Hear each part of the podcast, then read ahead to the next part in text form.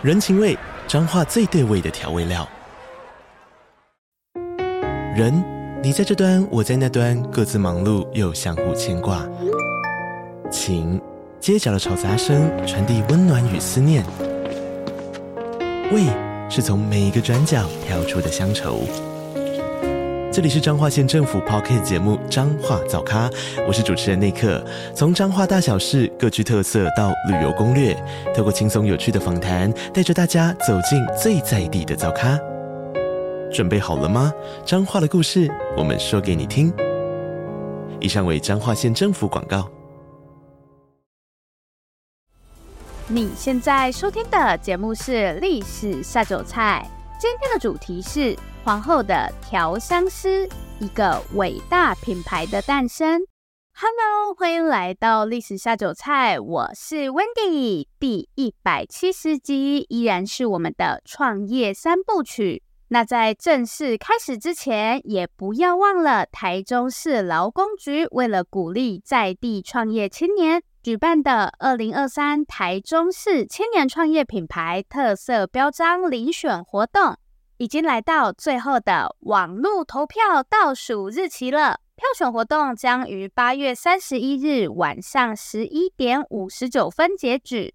大家快到摘星青年逐梦台中 FB 粉丝专业投票支持你喜爱的品牌。品牌分为食品类与文创类这两大类别，每个类别呢一天可以各投三票。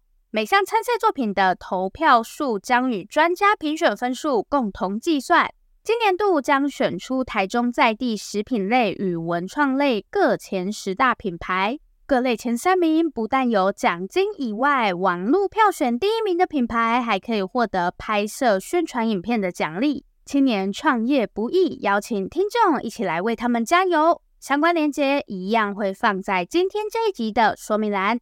好，在上一集呢，带大家看了古人是如何贷款的嘛。今天我们就来认识一些品牌故事，而且是非常有名的时尚大牌，看看这些品牌是如何崛起的。那我们就废话不多说，直接开始今天的节目吧。说起欧洲最美皇后，大家第一时间想到的肯定是伊丽莎白，对吧？哈布斯堡家的妈宝皇帝法兰兹约瑟夫一世，他老婆伊丽莎白。如果想复习这一家子的狗血八点档，可以参考今天这一集的说明栏，相关收听连结也帮各位整理在下面了。好，我们现在上网搜寻欧洲最美皇后，跑出来的结果一定是伊丽莎白嘛？我帮大家 测试过了。但若是回到西元一八六七年，答案可就不一定了。西元一八六七年八月三十一日这天，正式加冕不过三个月的伊丽莎白皇后，起了个大早，与丈夫一同来到萨尔茨堡火车站。萨尔茨堡呢，位于奥地利中部，是座拥有丰富历史的古城。音乐神童莫扎特就是出生在这里。但今天的故事跟莫扎特没有半点关系。其实不止皇帝夫妇，这天几乎所有奥地利的重要贵族都聚集到了萨尔茨堡来。就在伊丽莎白抵达车站后不久，一列装饰低调却又不失贵气的蒸汽火车缓缓驶入月台。车上载的可不是什么普通旅客，而是法国皇帝拿破仑三世以及他的妻子欧仁妮皇后。为了向刚刚加冕为新皇的法兰兹道贺，拿破仑三世带着妻子乘上火车，一路从法国来到奥地利。只见拿破仑三世一袭黑色燕尾服，神采奕奕地步出车厢，但大家显然对皇帝不感兴趣，全都伸长了脖子往车厢里头看。伴随着众人的期待目光，欧仁妮皇后踏着优雅的步伐走上了月台，人群中亦响起阵阵欢呼。等一下，大家有考虑过拿破仑三世的感受吗？他也是很用心的打扮了啊。其实这也不能怪大家啦，毕竟欧仁妮皇后可是当时最受瞩目的欧洲王室成员，三天两头就能在报纸上见到欧仁妮皇后的身影。不止八卦小报，就连《泰晤士报》这样的正经报社也没少刊登欧仁妮皇后的报道。尽管年过四十，但岁月没有在欧仁妮皇后身上留下太多痕迹。时间的沉淀更是让欧仁妮皇后多了几分独特魅力。这次的会面对于年轻的伊丽莎白而言，无疑获益良多。从伊丽莎白之后的种种表现来看，欧仁妮皇后显然对伊丽莎白产生了巨大的影响。好，现在大家一定要问啦，欧仁妮皇后为什么这么受欢迎？就连我们欧洲最美皇后伊丽莎白都拜倒在她的石榴裙下。就因为欧仁妮长得美吗？嗯，难道这样还不够吗？我也太 肤浅了吧！一个有趣的事实是，欧仁妮皇后也不是一直都这么受欢迎。过去的欧仁妮不仅不受欢迎，还有个难听的绰号“胡萝卜女孩”，用来嘲笑欧仁妮皇后的一头红发。现在，先让我们把时间倒转回西元一八二六年。这一年，蒙蒂霍伯爵夫人在格拉纳达产下一名健康女婴，有着一头浓密红发的女婴被取名为欧仁妮，一指高贵的出生。等一下，先不要急着笑，这个名字一点都没有夸大，好吗？取得非常贴切。欧仁尼的确来自一个既古老又显赫的西班牙家族，拥有多个贵族头衔。在西班牙，贵族是有分等级的，但那个分类方法有点复杂，就先不管它。反正欧仁尼他们家就是第一流贵族，在西班牙他们家就是等级最高的贵族，所以这个名字取得很贴切，好吗？确实是出身高贵。然而，令欧仁妮怎么也没想到的是，一场突如其来的灾祸将彻底改变他的一生。西元一八三三年，第一次卡洛斯战争爆发。简单来说，就是一场西班牙内战。对，贵族们为了争夺王位，在那边大乱斗这样。奇怪的是，身为贵族的欧仁妮他们家没有在战争中选边站，而是忙着打包行李逃难去。对，欧仁妮一家就这样包袱款款，连夜逃往隔壁的法国。也是从这个时候开始，欧仁妮那本该平静而美好的生活有了天翻地覆的转变。来到法国后，欧仁妮一家彻底成了人们口中的没落贵族，就是声望还在，那个名声还在，但已经没有实权，也没有钱了。对，不能再像以前那样买东西都不看价格，或是吃布丁不舔封膜。我也不要胡说八道，关布丁什么事？其实，在平民看来，欧仁妮一家的生活依然是他们连想都不敢想的。对，即便是没落贵族，也是过得比你我逍遥啦，所以也不用太同情他们，还是可怜可怜自己吧。好，但人家过去毕竟是第一流贵族，对吧？你看现在连布丁好了，不要再扯布丁了。另外，胡萝卜女孩这个难听绰号也是到了法国之后同学们取的，所以欧仁妮这是被欺负了吗？其实我觉得胡萝卜蛮可爱的，但本人应该不这么觉得。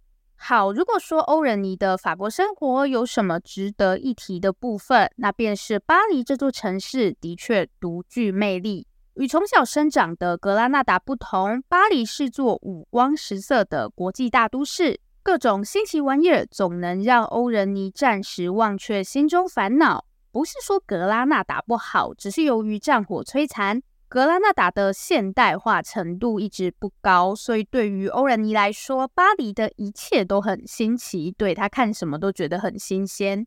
OK，提到巴黎，各位脑海中会浮现哪些形容词？是浪漫、时尚，还是革命呢？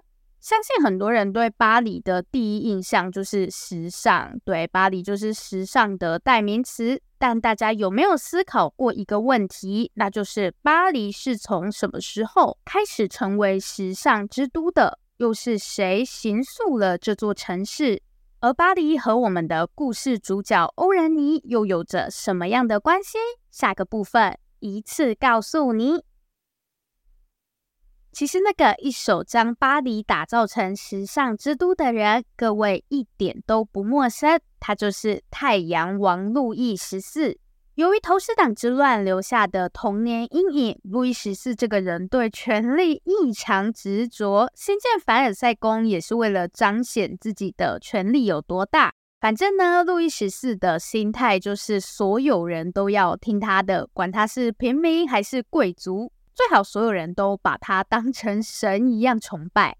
现在一定有人要问了，这跟时尚有什么关系？好，要让人民把你当神崇拜，大家至少要先知道你是圆还是扁吧。所以路易十四便命人画了一堆自己的画像，然后到处贴，到处放。总之呢，就是要让大家记住自己的长相。也因为这样，路易十四对自己的外形相当在意。根据西方传统，神必然是完美的。对，神不仅不会秃头，还个个都是八块腹肌。大家可以参考那些古希腊、罗马时期的神像。可偏偏路易十四是个秃头，身材也称不上高大，应该没有人会想把自己的秃头照到处发吧。于是，为了遮住秃头，路易十四只好天天戴假发。另外，他超常穿那种动辄七八公分的高跟鞋，只为了让自己看起来更有气势。原来身材焦虑不是今天才有的，古希腊人真的是罪过，在那边制造身材焦虑。其实我蛮佩服路易十四的，七八公分的高跟鞋真的不好踩。至少我是不愿意这样虐待自己的脚，所以我真的很佩服。为了维持形象，真的是辛苦了。正所谓“上梁不正下梁歪”，这句话好像不是这样用的吧？路易十四过分在意外表的结果，就是引得贵族们纷纷效法。对，大家整天聊的就是我的高跟鞋好不好看啊，发型完不完美，不啦不啦不啦。所以为什么巴黎人会特别在意自己的穿着打扮？这全都是因为受到国王路易十四的影响，但时尚不是路易十四留给巴黎的唯一遗产。路易十四要的是权力，完美形象只是他获得权力的一种手段。路易十四不到五岁登基，七十六岁过世时，已经统治法国超过七十二年。一直到今天，路易十四都是我们可以找到在位最久的君王。本来是期待英国女王伊丽莎白二世能够打破这个记录，女王的在位时间是七十年左右，所以路易十四依然是记录保持人。这么长一段时间，路易十四仗可没少打。毕竟自古以来，评价一个君王是否伟大的标准，就是战场上的攻击。西元一七零一年爆发的西班牙王位继承战争是路易十四人生最后一战。这一战为法国拿下了西班牙王位，却也拖垮了法国的财政，埋下革命的种子。所以，没错，路易十四留给巴黎的第二个遗产就是革命。除了时尚之都，巴黎更是一座革命之城。改变历史的法国大革命便是以巴黎为起点。法国大革命于西元一七八九年爆发，往后整整一个世纪，不止法国，可以说整个欧洲都笼罩在革命的阴影下。让欧仁妮被迫离开家乡的那场卡洛斯战争，也不单纯是贵族间的大乱斗，更是专制王权与君主立宪两派人马的理念之争。OK，总之呢，西元十九世纪的巴黎就是这样一座有着强烈冲突感的城市。这里既是欧洲乃至于全世界的文化中心、流行指标，与此同时，却也是革命的发源地。位于巴黎第二区的和平路，无疑是最能展现这段历史的地标。西元一八四零年，和平路上一间说大不大、说小不小的香水店开张了。店主人名叫皮埃尔·娇兰，是位小有名气的调香师。为了眼前这间店，他在巴黎打拼了整整十二年。皮埃尔来自一个还算富裕的工匠家庭，他本该像祖父啊、父亲那样，在自家工坊里制作金属餐具，但皮埃尔却一头栽进了香水的世界。说起香水，就又不得不提到路易十四。正是路易十四一手促成了法国香水产业的诞生。以今天的眼光来看，大革命前的法国人实在是有些脏兮兮，即便是贵族也不例外。在错误观念与缺乏厕所的双重夹击下，这群法国贵族一面追求时尚，把自己装饰的宛如一棵圣诞树，却又不洗澡，在凡尔赛宫里随地大小便。为了掩盖身上的难闻气味，贵族们只差没把香水当成水来喝了。好，送走开幕第一天的最后一位客人，皮埃尔伸了伸懒腰，望着眼前车水马龙的街道，显得有些忧心忡忡。香水店所在的和平路建于西元一八零六年，从方登广场一路通往北边的巴黎歌剧院。和平路在过去有个响亮的名字——拿破仑路。是的，这条路是拿破仑建的，就是大家知道的那个拿破仑，没错。然而，在波旁王室于西元一八一四年短暂复辟后，拿破仑路便更名为和平路。为什么说是短暂复辟呢？因为西元一八三零年的七月革命，巴黎人再一次放弃了波旁王室。但一直到今天，巴黎人都还没弄清楚法国的下一步到底该怎么走。西元一八四零年，皮埃尔的香水店开张时，距离法国大革命已经过去了整整半世纪，巴黎却仍笼罩在革命的阴影下。这部过去的奥尔良公爵，现任法国国王路易腓力，最近又惹得民怨四起。由于香水店的主要客群是贵族，皮埃尔的顾客们对此议论纷纷，唯恐革命再起。时间来到西元一八四九年，皮埃尔的香水店已然在和平路站稳脚跟，而二十三岁的欧仁妮已出落得亭亭玉立。那是一场在爱丽舍宫举办的宴会，宴会主角是路易拿破仑。将欧洲搅得天翻地覆的那位拿破仑是他的伯父，而路易拿破仑本人则在几个月前被选为法兰西第二共和国的首任总统。几乎是在欧仁妮步入会场的那一刻，路易拿破仑便注意到了这位以美貌闻名的西班牙贵族小姐。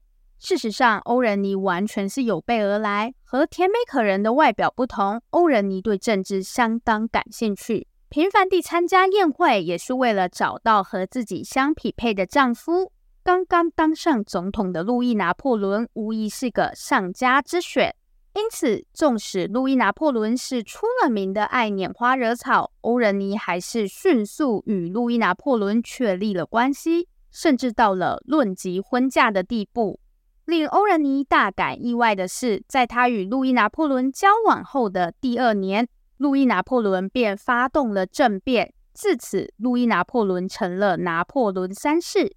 欧仁妮非常清楚自己将要面对什么。西元一八五三年，在一场公开演讲中，拿破仑三世宣布了自己的婚讯。几个月后，拿破仑三世与欧仁妮在杜勒利宫正式成婚。当年的胡萝卜女孩成了法国皇后。然而，在这个梦想即将成真的时刻，欧仁妮却有些惴惴不安。她到底在担心些什么？我们就马上进入最后一个部分吧。深深叹了一口气后，皮埃尔·娇兰将店门锁上。他的预感果然没错。几年后，路易·腓力就被愤怒的巴黎民众赶下台，流亡到英国去。本以为这样大家就能过上几年安生日子，没想到新总统路易拿破仑居然在几天前发动了政变。想到这里，皮埃尔又深深地叹了一口气，在心里暗自祈祷生意不受影响。另一边，得知政变成功的欧仁妮满面愁容。自打与路易拿破仑交往一事传出，欧仁妮身边的流言蜚语就没有休止的一天。有人说欧仁妮的出身太低了，也有人说拿破仑一家本就是暴发户，反倒欧仁妮才是正经贵族。其实对于欧仁妮来说，谁高谁低完全不重要。眼下最重要的是，路易拿破仑成了法国皇帝。类似的留言只怕是会越来越多。欧仁妮不是温室里的小花，她深知巴黎这座城市的险恶。对，不要想说当国王很愉快。巴黎人一个不开心就可以把你生吞活剥，轻则流亡，严重的头都给你拔起来。想要王冠戴得稳，一个欧仁妮必然要思考的问题是：法国需要皇室吗？如果答案是肯定的，那又会是一个什么样的皇室？这天，皮埃尔像往常那样在店里招呼客人。一张有些陌生的脸孔吸引了他的注意。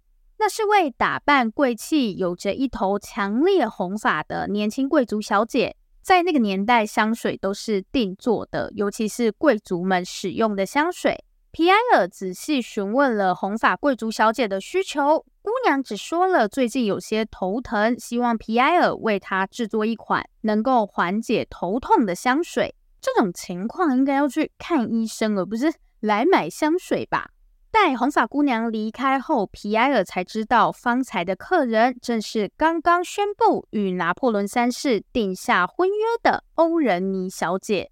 路易拿破仑之所以能够一步步登上皇位，凭借的不是神的旨意，也不是强大的武力，而是法国人民的默许。当年路易拿破仑可是以将近百分之七十五的支持度拿下总统大选，显见法国人对他的喜爱。尽管拿破仑将欧洲搅得天翻地覆，但他永远是法国人民心中的白月光。光是波拿巴这个姓氏就足以让法国人支持路易拿破仑坐上皇位。对，拿破仑其实是名字，波拿巴才是他们一家人的姓氏。顺带一提，欧仁妮他老爸蒙蒂沃伯爵也是拿破仑的小粉丝。也就是说，法国需要的是一个受人喜爱的皇室。问题是什么样的皇室能够得到人民的喜爱呢？几经思考后，欧仁妮得出了一个看似有些荒谬的答案：玛丽安东尼。等一下，玛丽安东尼是那个玛丽安东尼吗？对，就是玛丽安东尼，没错，那个头被砍掉的玛丽安东尼。等一下，为什么结论会是这个？玛丽安东尼难道不应该是反面教材吗？不，欧仁妮就是要模仿玛丽安东尼，没错。他真的不需要去看个什么医生吗？喂，好，其实回顾玛丽安东尼的一生，法国人民曾经非常非常喜欢他，甚至到他走上断头台的那一刻，仍有一部分的民众依旧是支持他的。只可惜，玛丽安东尼就是个政治零分的温室小花，一点心机都没有。这不就是俗称的白目吗？有句老话说得好，上帝关了你一扇门，便会为你打开一扇窗。虽然玛丽安东尼这个人一点政治敏感度都没有，但他的时尚天赋简直浑然天成，这也是他不费吹灰之力就深受法国民众喜爱的原因。好，就在欧仁妮光顾香水店的几个星期后，皮埃尔收到了来自皇宫的邀请。为了即将到来的婚礼，拿破仑三世希望皮埃尔为自己的年轻新娘，也就是欧仁妮设计一款香水。尽管皮埃尔过去没少跟贵族们打交道，但为皇室工作这还是第一次。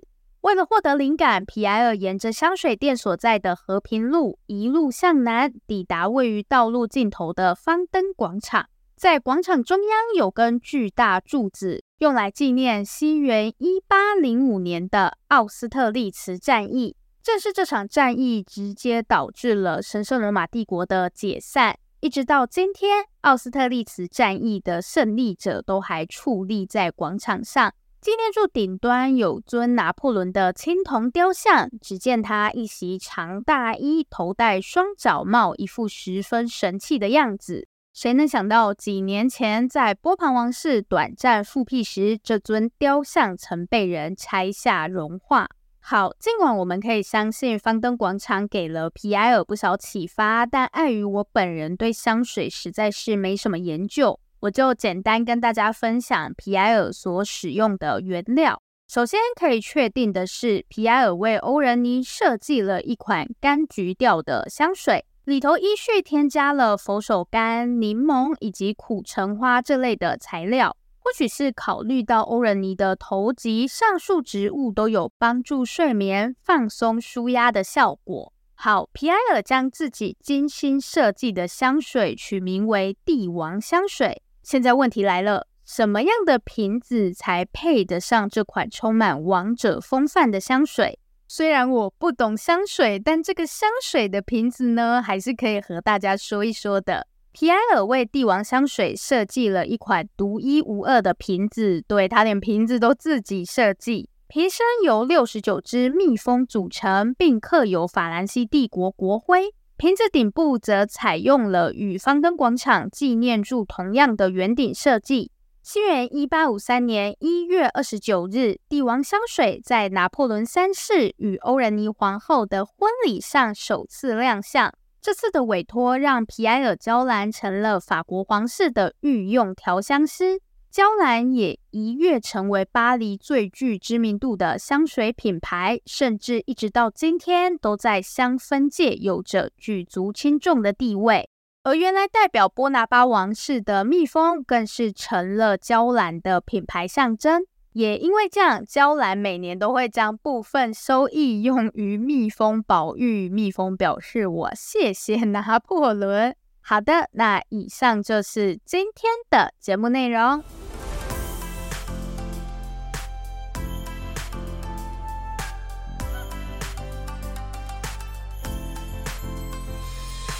今天没有重点整理，因为我们的故事还没有结束。我也没有想到今天这一集会被拆成上下两个部分。好，如果大家对香水有点研究的话，相信娇兰这个品牌各位应该不陌生。可以说这个牌子就是欧仁妮皇后一手带红的。因为欧仁妮皇后的关系，娇兰的客群也从贵族拓展到皇室。比方说英国的维多利亚女王啊，甚至我们今天节目一开始提到的伊丽莎白，对奥匈帝国的伊丽莎白皇后，他们都是娇兰的顾客。原本我对今天这一集的构想就是介绍这些品牌背后的故事，但看了资料以后，我发现这些品牌的诞生其实跟时代有着非常紧密的连结。大家可以特别注意欧仁妮皇后跟这些品牌的关系。以及他们背后所反映的时代特征。今天这一集或许还没有办法很清楚的让大家看到其中的关联。